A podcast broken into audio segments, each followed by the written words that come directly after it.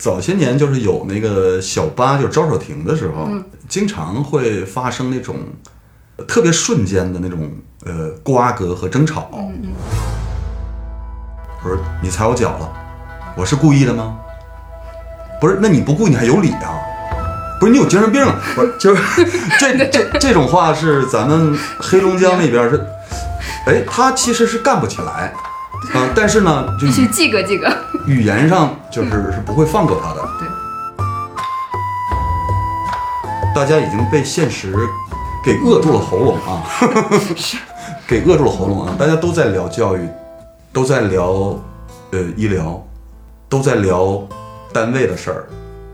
这些事儿对于他们来说特别值得聊，因为这个事儿好像挺苦恼，嗯，也想找到点儿方法解开难题，但是大部分也解不开难题，那就变成了叹息和那种诉苦。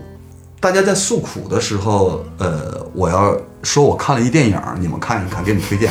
看完之后你们会乐观，我觉得我那会我那会挨挨呲儿的，你知道吗？就是不太应。该跟他们说伤感没意思。对，因为因为在生活里边，呃，艺术特别重要，嗯，但是在生活里边，艺术又没那么重要。这真的不是一个爆笑喜剧，啊、不是，呃，那种概念里边的那种东北的那种特别，呃，热闹的爆笑喜剧，不是，嗯、这是一个有黑色幽默元素的一个艺术电影，啊、剧情片。你好，欢迎收听活字电波，我是小雪。呃，不知道你最近看没看新上映的电影《东北虎》？呃，我作为东北人呢，是从第一个镜头这个冻梨冻柿子一出现，我就已经进入这个情境当中了啊，就是没有办法，我这个心跟着这个影片好像一直像在推磨一样，跟着主人公一样的感觉，那种没有办法，但是甚至都没有什么巴望似的继续的行动着啊。但是我同时又感觉呢，这部电影的底色就是导演的那种精神气质，非常的宽和温暖。故事里的人只是不那么幸运，遇上了点事儿而已哈。今天呢，我们邀请到了东北虎的导演、编剧耿军老师，一起来聊一聊他的电影《东北虎》。活字电波的朋友们，大家好，我是导演耿军。就是提到那个东北虎的时候，我首先想到的肯定是珍稀动物嘛，保护动物哈，珍贵。然后往下就是说孤独的王者或者是困兽，嗯，然后我们会想到什么呃狼吞虎咽、虎狼之词的那种欲望的感觉，然后也会想到什么与虎谋皮、骑虎难下那种困境和危险。然后在咱们的东北方言里呢，这个虎啊，就是像您说的慎用的形容词哈，是一种介乎于冒失和冲动的这种行为。我想知道您是怎么想到用东北虎命名您您这个电影的呢？就是想表达的可能是哪一层？呃，我自己是一个特别喜欢逛动物园的人，因为我来北京早嘛，我九六年来北京，亲戚朋友啊、同学啊带孩子来北京，呃，都会陪同着去那个西直门那个北京动物园儿。呃，两千年之前的北京动物园儿跟现在差别不是很大，嗯，就是有味道，就是动物园里边那帮动物身上的呃还有粪便的味道，嗯，呃但是到那里边吧，就是你会，因为那时候门票也便宜吧，十五块钱二十块钱，去里边就得走到太阳落山，啊，就是在里边待一会儿，看一会儿，这个动物看看，那个动物看看啊，这些动物在里边就是是在观看游客，还是游客在观看动物？我有时候会这么想啊。两千一二年我去上海动物园儿，上海动物园的味道比那个北京动物园的味道稍微好一点儿，就是卫生清理的好啊，可能那边更富裕吧，就是清洁工作做得好。我那时候带着一个摄影机去的，我其实有一百多度的近视，我在东北虎那个虎园那个坑那块儿，就拿着摄影机把焦距推近，我想看一看虎的表情。这么多年，我其实没有在动物园里边就近距离的看虎的表情，因为都他们都在坑里边，在笼子里边好办，容易看到，因为那坑巨大。我把摄影机推近，哎，我就看它那种放空的、懒散的、毫不在意的，就是那些那些表情吧，我就觉得，哎，我说它是这只老虎，它是几岁之后来到动物园的吗？如果几岁之后来到动物园，它应该是有森林记忆的。如果要是就是小奶虎很小，就在动物园，它可能没有森林记忆。但是老虎嘛，它是森林之王，它非常凶猛，在动物园里边很难见到它的凶猛了。等着牛肉，等着一只活鸡扔进来啊、去驯养它，去饲养它。我想，我说这虎知道它自己在这儿是一个困境吗？是被困在这儿了吗？也可能他不知道，也可能他知道。我说他想没想过，就是离开这个这个地方，离开这个大坑，离开这个困境。如果离开，他还能继续凶猛吗？我电影里边的这些主人公其实也是在困境里边，跟这只虎一样，他们知道自己是在困境里吗？他们清楚这事儿吗？他们在困境里边应该怎么办？他们能勇敢一点吗？他们那些微弱的那种凶猛，那些微弱的凶狠，在复仇的时候能显露出来吗？嗯，其实东北虎跟我的主人公是一个互相的一个映照，映照关系啊、其实挺挺直白的。嗯，我刚看到一个投票哈，就是巧合，当时我看了笑了一下。他的问题是 说，如果你在车里遇见了东北虎，你会跟他对视吗？投票说我会对视和不会对视，我就觉得那个你那个电影里我看了，就是有大量的那种近景镜头，尤其是有一些呃镜头还是演员直视摄像机。就比如说那个张宇对着那个镜头说：“你们文人都是弱者。”还有那个玛丽狠狠说：“就是有的时候坚强约等于狠。”然后就是这个状态，我就忽然想到，那您就是那个用这种直视镜头的这种目光，是不是因因为我觉得虎嘛，虎视眈眈，就是不是这种镜头您是怎么考虑运用的？会觉得有跟这个虎也是一种映照的这种关系吗？呃，因为电影是被观看的，嗯嗯我在拍电影现场的时候，我想，是不是我电影里边的主人公也可以观看一下观众，能在困境里边，能在最艰难的时候，在那一刻互相看一眼，因为每个人都有自己的困境，这个困境，有的可能是在他工作的环境里边，有的是在学业里边，在生意场里边，或者是在去往医院的路上。每个人的困境都不一样，能不能走出困境，对于每个人可能都很难。我们电影里边就是大家在困境的时候，跟观众互相看一眼，形成一个对视，把电放出来，那种微弱的电，或者是一种叹息，我想形成一种交流。嗯，我这个里面就是有两处是完整的感觉到您说的这一点的哈，我就是有接触到。第一个就是说马千里刚开始出场的时候，就听一堆电话嘛，然后他就对着镜头说：“你们听到这些电话，心情能好吗？” 我就当时就直直接问观众，对对然后还有一个就是那个张宇，就是最重要的一个华彩段落，他他在想那个说 MTV 画面那段，说我希望我是男主角。其实，在我们平时看起来，他已经是这个电影里的男主角了。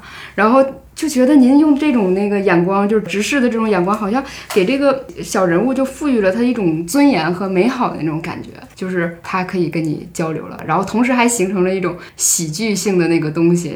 因为那个第一个马千里那个，他问完你那句话以后，镜头啪一切换，就是对面一大家子人嘛，然后你可能就是情绪到那那个点，然后砰又爆破了一下。我是觉得有这样的东西，不知道我理解的对不对啊？嗯，因为每一个人的精神世界都不为人知，嗯，但每一个个体的精神世界，我相信都是宽阔的。我们想要理解一个人是很难的，一个人也很难剖露自己的内心世界、心理活动。我想在这个电影里边，每一刻都让这些主人公有一个真实的那样的一个体现，心理真实，呃，他也是真诚，在困境里边能说点实话，能真诚的面对对面的人，这个其实也是我在生活里边，在环境里边的一个渴望。这个很难，真话不好听，假话好听。我们生活里边就充满着特别多的善意的假话，这种最常见的就是，哎呀，你又瘦了，嗯，我说，哎呀，你你怎么这回见你又好看了呢？啊，就是这个，这个这个这个好听，嗯，有的时候真话它比较刻薄，我自己理解刻薄的意思就是毫不客气的说出真话，但是太难听了，太难听了。呃，在电影里边，其实我在这一点上，其实呃是用一种幽默的方式来呈现的。这些刻薄的话，在关键时刻它是多语义的，它是就是有弦外之音的。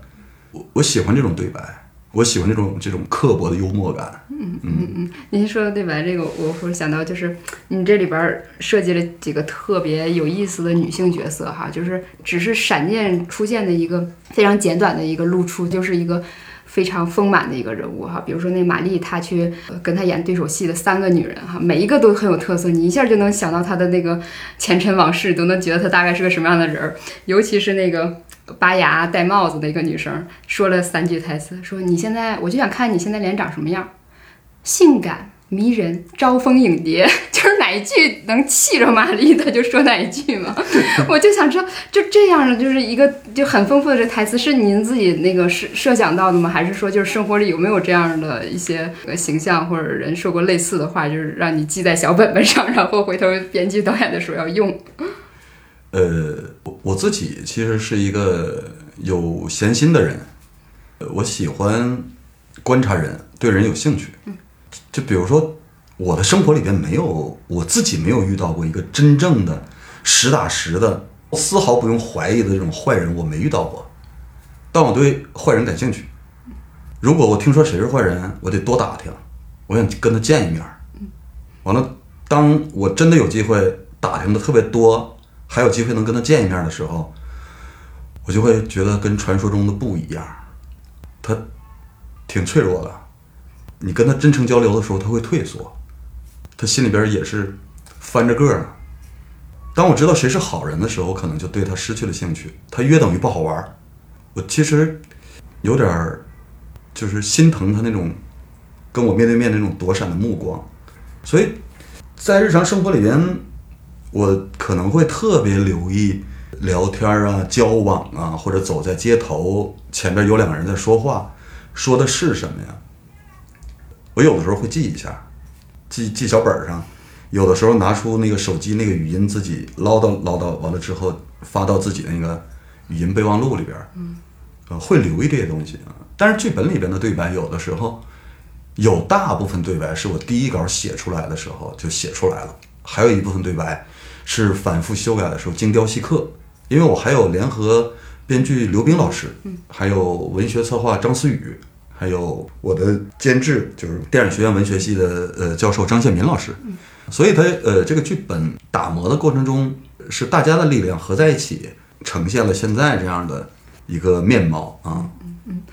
就是我就还是那段就觉得特别好玩，他还说了一句说你精神病啊，我觉得那句应该是是您的贡献吧，因为那句话我觉得挺东北的。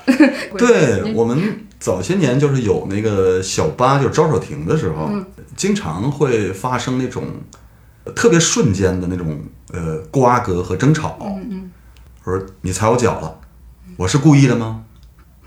不是，那你不顾你还有理啊？不是你有精神病啊？不是，就是这这这种话是咱们黑龙江那边是，哎，他其实是干不起来啊，但是呢，就必须语记个记个。语言上就是是不会放过他的。对对，嗯，这种东西在生活里边是最常见的。嗯，我把它给写到人物的对白里边去了。嗯，就是说到那个东北，就是特别常见，就是很多人，呃，可能看到东北虎，他有一个观感哈，要不然就把它联想到了那个。呃，喜剧小品这方面的喜剧上，然后呢，您在豆瓣儿电影上就是作者来了那块儿也专门说了一句，说你想，哎，做一个呃审美趣味上是另外一重的东北电影，就韩代电影哈。嗯，那我想知道您怎么定义这个韩代电影？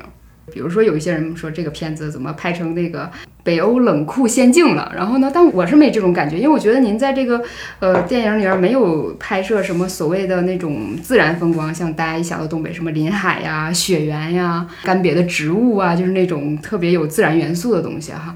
呃，虽然说其他国家一些导演吧，他要是拍摄这个寒带上的这个这这些生活的时候，就是比较倾向于拍摄一些那个自然环境，但是我觉得您这个片子里是没有搞这些什么所谓的异乡情调的。就比如说最后一一个镜头的时候，就张宇他去在那个湖面上燃烧狗皮的时候，你也直接是给了一个中景，没说我我怎么拍个全景，这是这大环境当中一个人陪着一簇一窜火焰啊，什么那种那种比较所谓影像诗意的东西。您是觉得，哎，这些跟我这些故事和我追求的这个视觉是不相关的吗？还是说我怕我拍摄太多那个鹤岗的那个风情，让人觉得这是一个鹤岗宣传片的感觉？呃，你说这个，其实，在影像里边挺常见的。嗯，我自己的理解是，呃，外地人拍外地会这么拍，啊，就是到那儿就有那种陌生的新鲜感，嗯，那种采风的感觉。我不会，我是当地人，我不用去把那些城市里边的那些好看的明信片一样的东西用我的电影展现出来，我只展现我最有情感温度的地方，我有情感记忆的地方。我拍的那些地方都是我童年、少年、青年期，呃，经常去的地方，有认识人的地方，有同学的地方，有亲属的地方。鹤岗地级市嘛，它是有就是那种巨大的购物中心，叫时代广场，卖哈根达斯、卖马迭尔、卖雷达表什么的都有。有两家呃最早的影院叫加纳影城，现在还有大地影院。本地最盈利的一个场所叫鹤岗市人民医院，啊，那些地方我去，嗯，但是我对那儿没有什么情感温度。我不是在那儿生长的，我是在郊区生长的。呃，那些呃厂矿啊，那些工厂啊，那些工厂的居民楼啊，那些地方是我熟悉的地方，是有情感记忆的地方，是有这个城市文化记忆的地方。所以在我的影像里边，我呈现的是这些地方。我们拍电影嘛，呃，它不需要构建一个地儿的全貌，那是航拍的活儿，那是航航拍中国呀，或者是当地旅游宣传片的活儿。嗯，我觉得我在电影里边对这个地方情感我给拍出来，我觉得那那可能就是最美的，就是我自己内心的这个地方啊。我觉得这一点我我做的还算够意思啊。呃，为什么叫寒带电影啊？我希望我的表达吧，不仅仅局限于这个地这个这个叫鹤岗往事啊，或者这叫 那个 或者叫叫叫叫叫黑龙江往东啊，什么就是这种。我不想就是让这个电影有这样的就是局限性的地理上的那种呃最直接的都标明那样的那样的陈述啊。我希望人和人之间的事儿表现人类困境，我希望它达到某种永恒。我想它应该有更广阔的传播度。它又是一个在寒冷的地方拍的电影。我如果叫寒带电影的话，它会很广阔。完了，它它对面是热带电影，所以所以我就是概括成啊、这个是寒带电影啊。嗯寒带影像风格。对，嗯，对，不知道您看过这个尤利的那个摄影集，他的那个拍的黑龙江那个感觉也跟您这个有些像。比如说，他不会说那个拍一个干干净净的林海雪原和地面，我可能就拍了一个柴火堆。嗯嗯，就是，但是这是生活里的一部分，看着就很有温度啊。嗯当时觉得，因为《东北虎》这部电影，它下面类型写的是喜剧，然后尤其是您还启用了像马丽这样的演员哈，很多人他看这电影其实是奔着一种找乐子的心态去的，但是他似乎就是有点失望哈。但是还有一部分人呢，他就只听说了说这里面可能讲述了一些什么中间人的困境和危机，他又不敢看了。所以就是您如何就是界定就是啊，我这片子是到底是喜剧和悲剧？您觉得您这个作品这底色倾向于哪个层面？我们在呃宣传这个电影的时候，从来没有说过这个电影是喜剧、剧情片。懂了。啊、剧情片啊、剧情片后边还有一个就是叫副选项，剧情片里面包括有爱情、有战争，还有喜剧。我们是剧情片副选项是喜剧，但是如果副选项还能细一点的话，我们应该剧情片黑色幽默。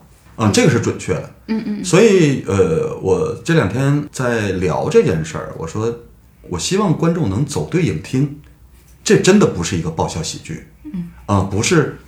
呃，那种概念里边的那种东北的那种特别呃热闹的爆笑喜剧，不是，嗯、这是一个有黑色幽默元素的一个艺术电影，啊、剧情片。嗯，在整个的这个宣传的这个过程中呢，我们其实在渐渐的纠正这件事儿啊。哦，明白。对对对，因为是元旦和春节中间的时间是一月十四号，史航老师管这个时间叫春运档。呃但是因为疫情呢，大家其实春运没有大面积的走起来，嗯，啊，大家还在原地。我也希望大家哎，有时间的时候走对影厅。这不是一个爆笑喜剧，但这是一个好看的电影。它的节奏不太快，呃，有点缓慢，但是是一个优美的节奏，是一个有诗意的电影啊。是的，是的，这也是我自己感受得到。嗯我是刷了两遍，但是我自己的感受，我先搁这不说。但是我就接着说，咱们说这个走对影厅这事儿哈，可能是因为是豆瓣词条下面就是设置这么一个喜剧哈，您说是有黑色幽默的，但是很多人就。对那个幽黑色幽默的理解呢，他他有的时候想是不是另外一个词叫荒诞啊，或者是说幽默的话，呃，又显得很浅，它是不是一个卖点标签猎奇式的一个东西啊？就是您对这个幽默，尤其是东北人的这重幽默，跟他们想象的这个有一个什么样的比较吗？就是可以帮我们稍微分析一下。我觉得，呃，东北的幽默可能对于大部分人来说，其实是耳熟能详的小品类的，还有就是那种电视剧类的，还有二人转剧场类的啊、那些幽默其实，呃，是东北幽默的一部分。那一部分幽默，像赵本山老师啊、范伟老师啊，什么宋晓峰啊、宋小宝啊啊，完了这乡村爱情这对对对，这一帮啊、他们这类的喜剧其实是东北喜剧的一种。啊、我的这个喜剧是呃我自己的对电影的审美趣味和我想要表达在我心里边儿东北人的面貌的另外一种啊、我希望东北的电影文化能稍微的丰富一点儿。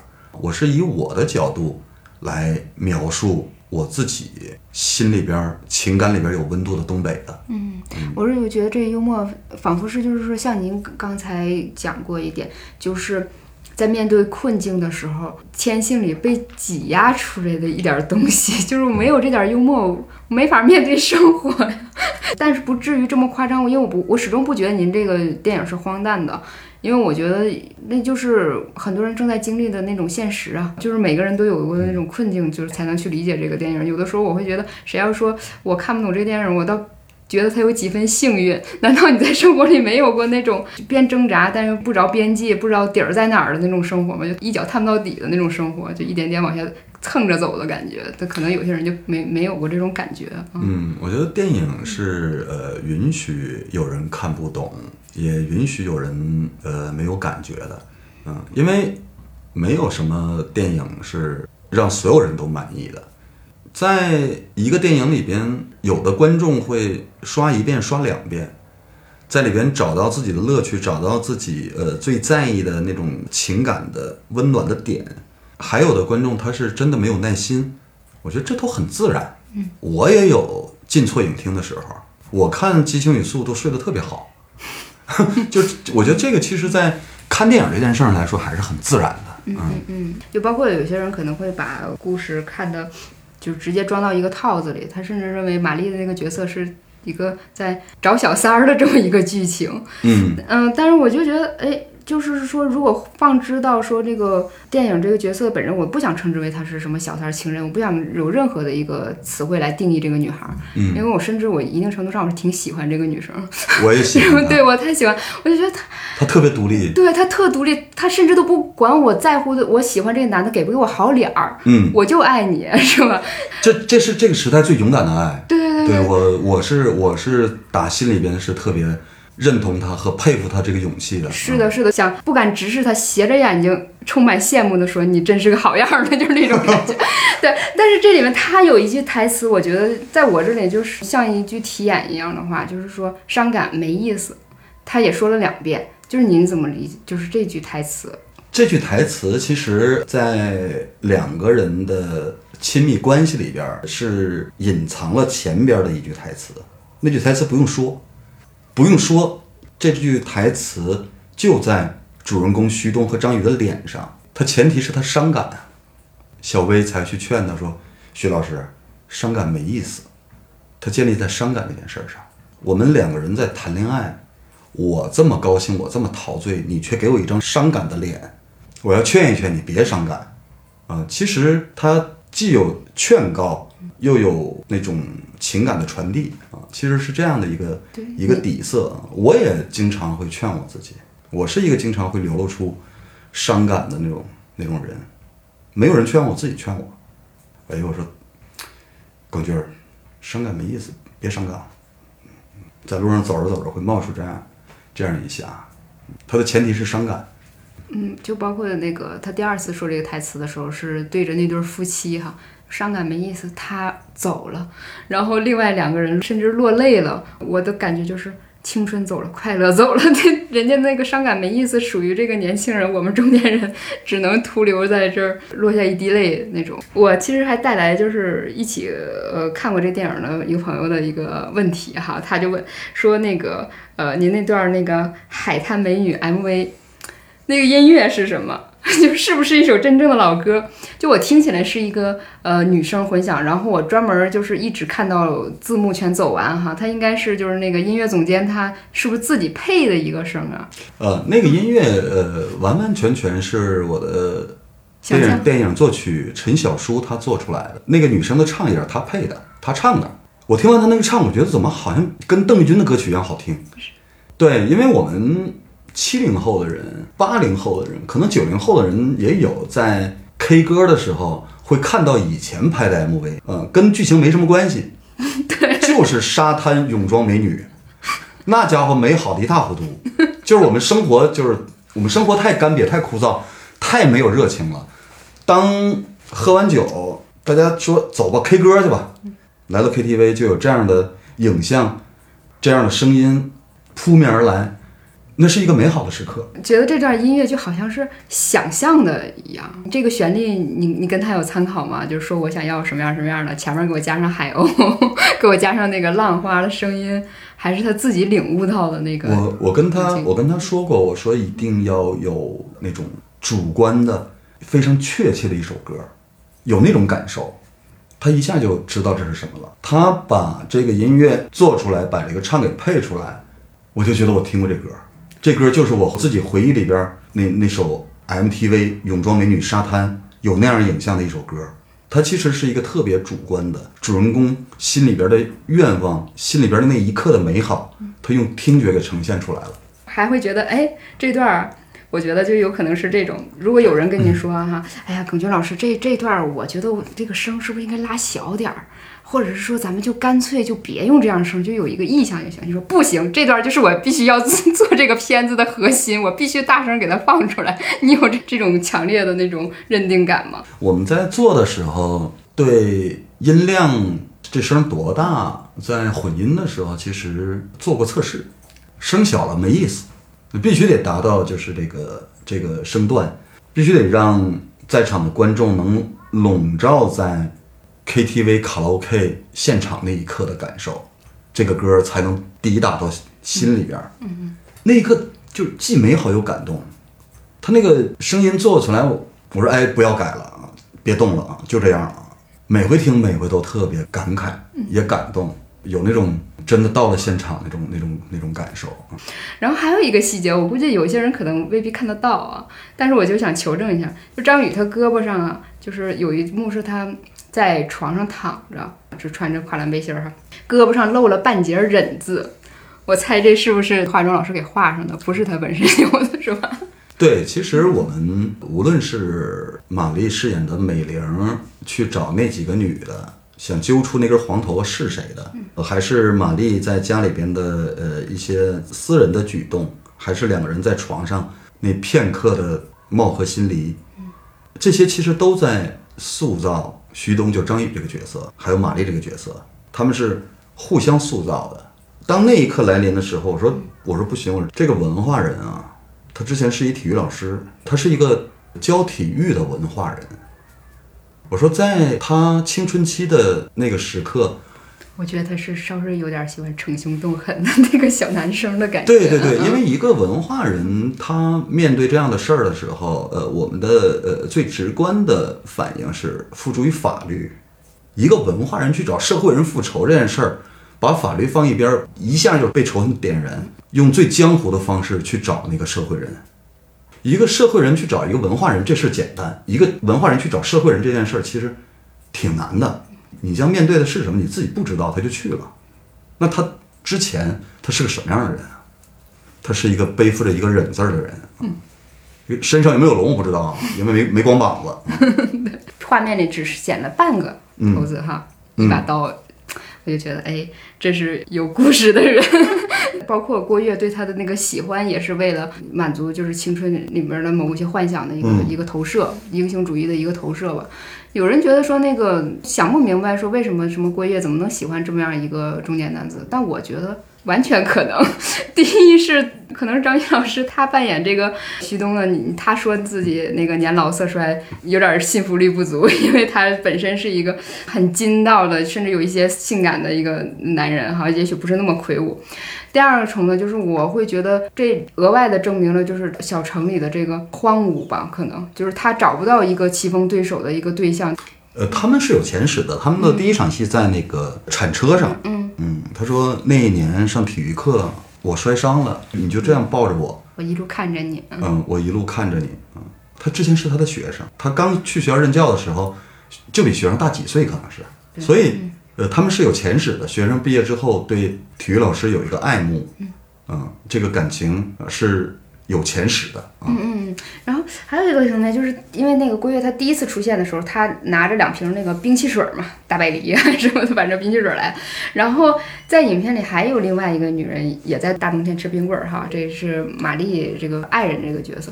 我觉得首先是我作为东北人，我也知道这个东北小姑娘冬天爱吃冰棍儿。爱吃冰的，这可能是一种地方特色啊。但是这个也是不是给他俩塑造，就是这个成长性上来看，这两个人某种气质，就是跟这个男人产生某种关联，是两个人都有一点特别的地方吗？呃，就是身体里边是热的，血是热的，呃，情感是热的，嗯，其实是需要一点冰冷的食物。稍微找点平衡，对，嗯，因为我感觉那个电影就是凭着我自己对家乡那个温度的感知，我觉得应该是在十二月份或者是一月差不多，二十零下二十度。十二月末一月整个月啊，我们拍摄的时候基本上非常准时，三点半太阳落山。我们在拍到下午两点半的时候，还有一个小时的阳光的时候，我们整个剧组是加快步伐的。嗯，对，咱们家那边一太阳一落山，风像刀子一样刮脸，特别疼。其实有几幕他骑着那个摩托车狂奔的时候，我记得那第一想法，帽子戴严实点儿，耳朵都吹坏了。就没有哪个演员就是最后把耳朵冻伤什么之类的吧？啊，没有没有，我们对这方面还行，这方面保护的还不错。因为这几年就是谈及电影哈，尤其是谈到东北的电影，大家肯定都在呃以东北好像为一个样本一样，在谈一些社会意识啊什么这些东西，好像谁都能谈谈，就把艺术性的东西就没把它作为一个重点吧。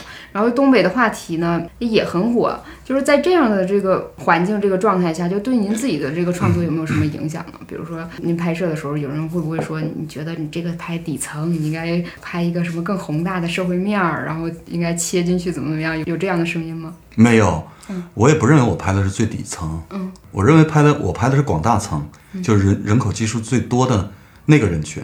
我就是这个人群里边的一员。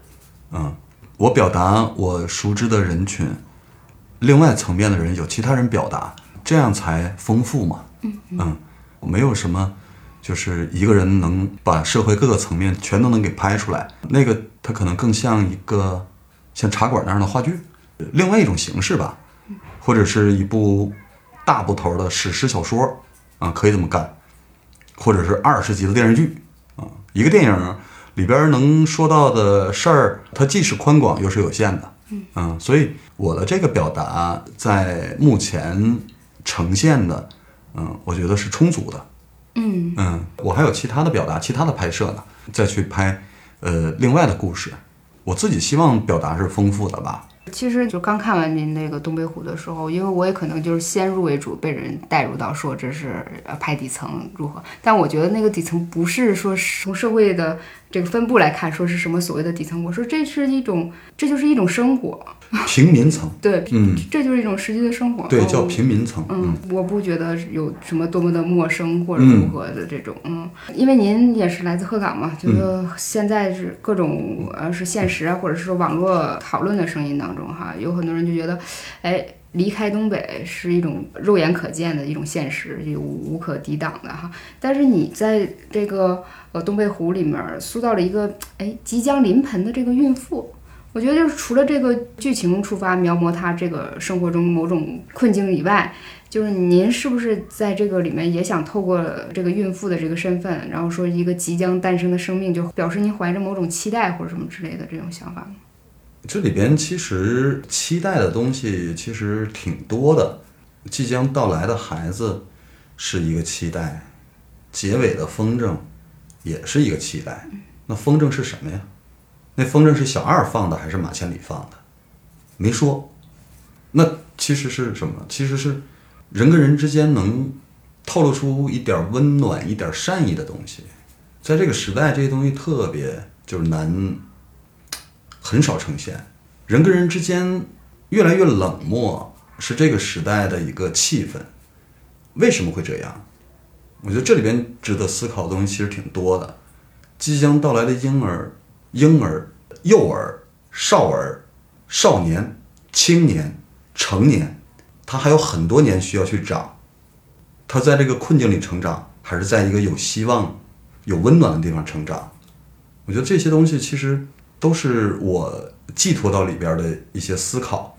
嗯就是您主动也是提到了那个小二哈，就是那个小二跟马千里那段雪地里喊话的时候，哎呦，我第一遍看的我眼泪就一直往下掉，就是我已经很久没有看到一个人很认真的在电影里表达一种温暖的感觉了，就一种温情。然后就是您拍这个东北虎的时候是应该是一八年是吧？就拍一八年底嗯十二月份完成啊，哦，对，这个时候就拍摄完成，但是我们这个电影上线其实已经在二二年了，中间其实隔了挺长时间，三年的时间对，这中间是有什么曲折吗？就是怎么耽误了没有上线呢？或者是又怎么被排上来的呢？我们是一八年十二月份开始拍，呃，到一九年一月末拍完，拍了两个月的时间，中间休息了一个多月啊，三四月份开始剪辑，呃，十一月末剪辑完成，这都是一九年的事儿。当我们开始去准备做后期，呃，去送审拿龙标，疫情就来了，啊，一下就让这件事儿变得特别漫长。当审查拿到龙标那个时候，其实就已经到了二零二一年四月份。我们二零二一年六月七号做成了这个片子，去了上海电影节，去了上海电影节，呃，去参加电影节拿了奖啊。完了，但是我们还有一项就是供应许可证，还得继续等一段时间。当我们二零二一年上映的时候，定档的时候，其实是呃元旦前一天或者元旦那天。我们那天定档的时候，我们的供应许可证刚拿到不几天，四天。嗯。啊，所以这个这个里边就会变得特别漫长。嗯嗯嗯。这种漫长对于我们来说，其实是挺拉扯、挺煎熬的。但是还好，我在这个这个时间里面写了两个剧本。继续创作。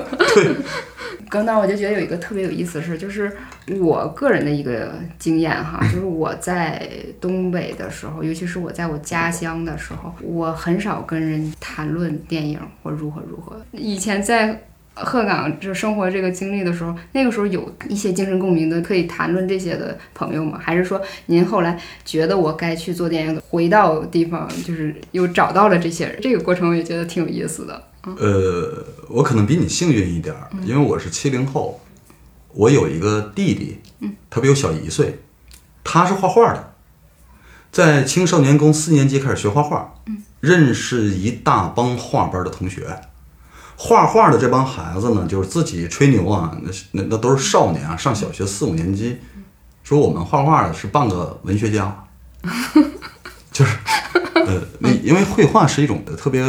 古老的艺术嘛，啊，你如果啊去画素描，你必定要了解国外的那些艺术家，你了解他们，你就得看梵高传，对，那个《梵高传》在我们那个时代是一个叫文艺青年必读，欧文斯通写的特别好看，我也推荐你看一看。好，那个那个书特别好看。我们不但要看梵高的自传啊，还要看其他的小说，去泡图书馆、泡录像厅、混电影院。所以我们那个时候是有一个叫文艺青年的一个小群体，嗯，大家聊电影、聊艺术、聊小说、聊音乐、聊摇滚乐。所以那一大段时间，我肯定是比你幸运一点儿。呃，当大家成年了，过了二十了，上大学的去省会了，去北京了，有的去南方了，做生意的或者是做小买卖的，开出租车的，大家就分散开了。画画这帮孩子也是考学各自远走高飞，我就来到了北京，来到了北京，是北京是文化中心啊，所以就是这方面爱好，呃，找那么几个人聊聊天儿，说说电影这件事儿，还是比较容易、比较常态的一一个事儿。但是现在，比如我回到家，跟同学们在一起的时候，很难聊到电影了，大家已经被现实给扼住了喉咙啊，给扼住了喉咙啊！大家都在聊教育，都在聊呃医疗，都在聊单位的事儿。这些事儿呃对于他们来说特别值得聊，因为这个事儿好像挺苦恼，嗯，也想找到点儿方法就解开难题，但是大部分也解不开难题，那就变成了叹息和那种诉苦。大家在诉苦的时候，呃，我要说我看了一电影，你们看一看，给你们推荐。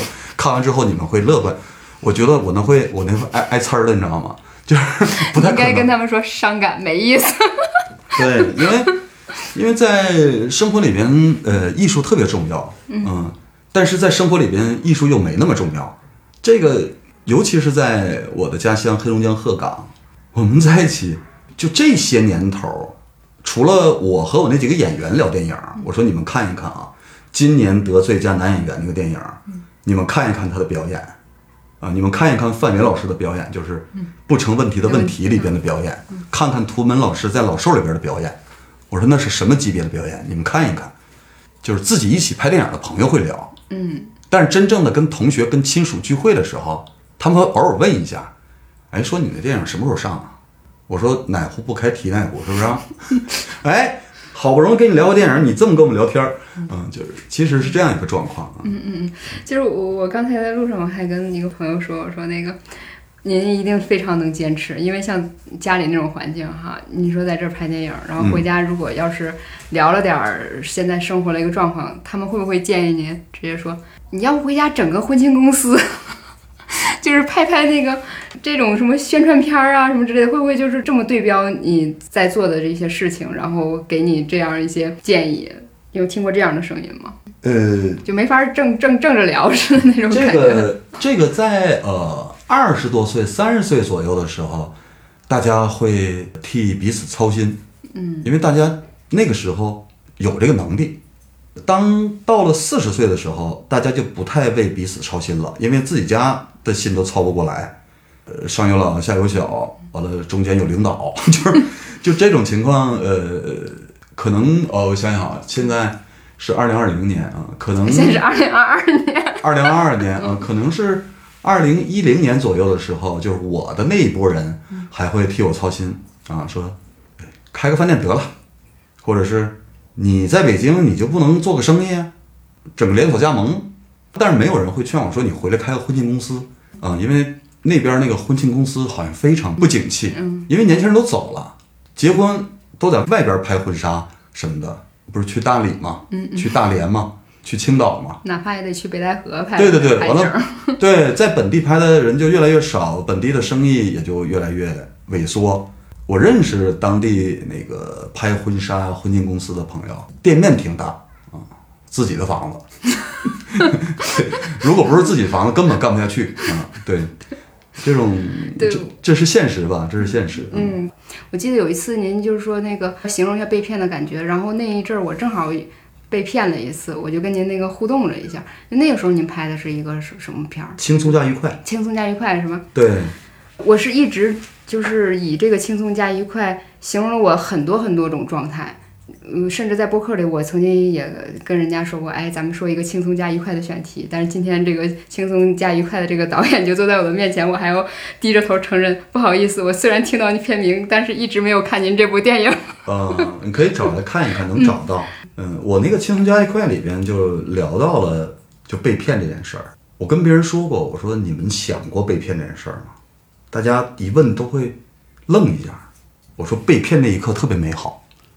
就是呃，人嘛，欲望动物，有贪婪之心，被骗都他的大部分原动力是贪婪、金钱和情感。当有人想骗你，完了之后你能入那个圈套，你被骗了那一刻是一个特别美好的时刻。你觉得你占到便宜了，或者你能弄到钱，或者是你能得到情感。当你知道被骗的时候，你才痛苦万分，就是。你知道这是个骗局的时候，就反过味儿的时候，所以那个《青松交易课》那个电影是一个这样的电影。嗯，我我我个人的那个记忆，我当时跟您在微博上互动的那一句，就是我意识到我被骗的那一瞬间，我是觉得，呃，您刚才就是阐凡说被骗的那个过程里面，他自己的那个想象力无限的那个扩张啊，但是说被戳破，就是意识到被骗的时候。我是觉得那是一次彻底的身体的全方位的一个知觉的感受。我忽然就觉得我是从头顶开始麻，一直到脚底感觉到飘忽，然后觉得啊，我面对一个巨大的现实，就是甚至我开始怀疑自己的智商，怀疑自己的那个眼光，怀疑自己的见识，怀疑自己的一切。我怎么能被骗了？就是是杀猪盘吗？啊，倒不至于，是因为如果别人有事儿跟我提到事儿的时候，我的第一直觉就是我不会警惕这个人说的是真话假话。他跟我说事儿了，我就想这事儿应该怎么办解决。然后就有一个人就来问我事儿，我就在这个事儿上不断的帮忙帮忙，最后他把我钱卷走了。啊，是这么一个过程，就是我在那个时候被熟人骗了，嗯，不是熟人，是陌生人。要么说就是，我以为我路上行侠仗义了，一个人问我路，他问我我是在海淀吗？我说你是在海淀。他说周围有什么标志物吗？我说那边有一个，当时还叫欧美汇的一个大厦。我说这这有一个很著名的地标，你让你朋友到这儿来接你，我带你过去。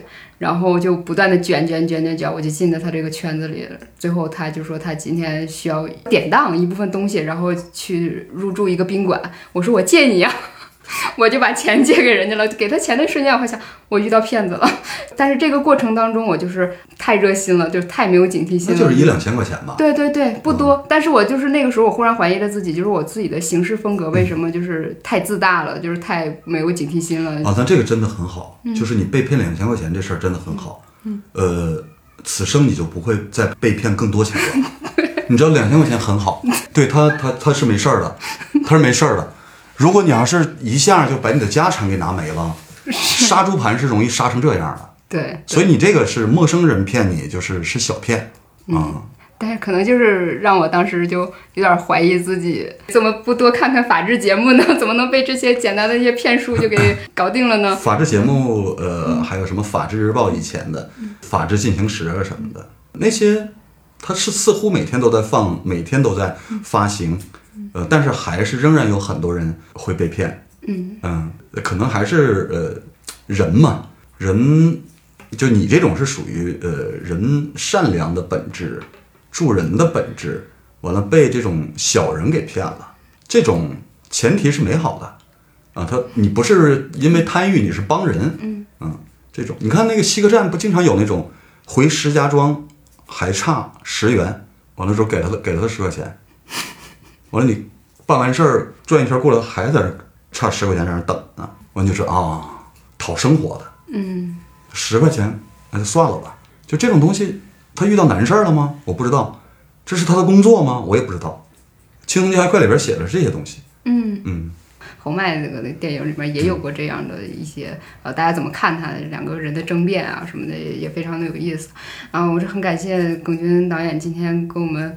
推心置腹的聊了这么多的话题，然后哎，好像这个电影听起来大家又有点迷惑，这这究竟是个是不是个喜剧呢？那还是得您自己去看，从中能体会到什么。但是我敢保证，这是个片子是一个美好的，让你有收获感的一个电影。然后希望大家趁着这个电影还在档期之内，然后应该主动的走出家门，去电影院寻找一部你喜爱的电影。嗯，谢谢龚军导演。嗯，呃，谢谢小雪哈。呃，东北虎是一个既凛冽又动人的电影。呃，大家有时间的时候可以去看这部电影。感谢活字电波，感谢小雪的这次聊天儿，谢谢大家。哦，至少从这部电影里面，你们知道了东北的这个冻柿子应该怎样使用。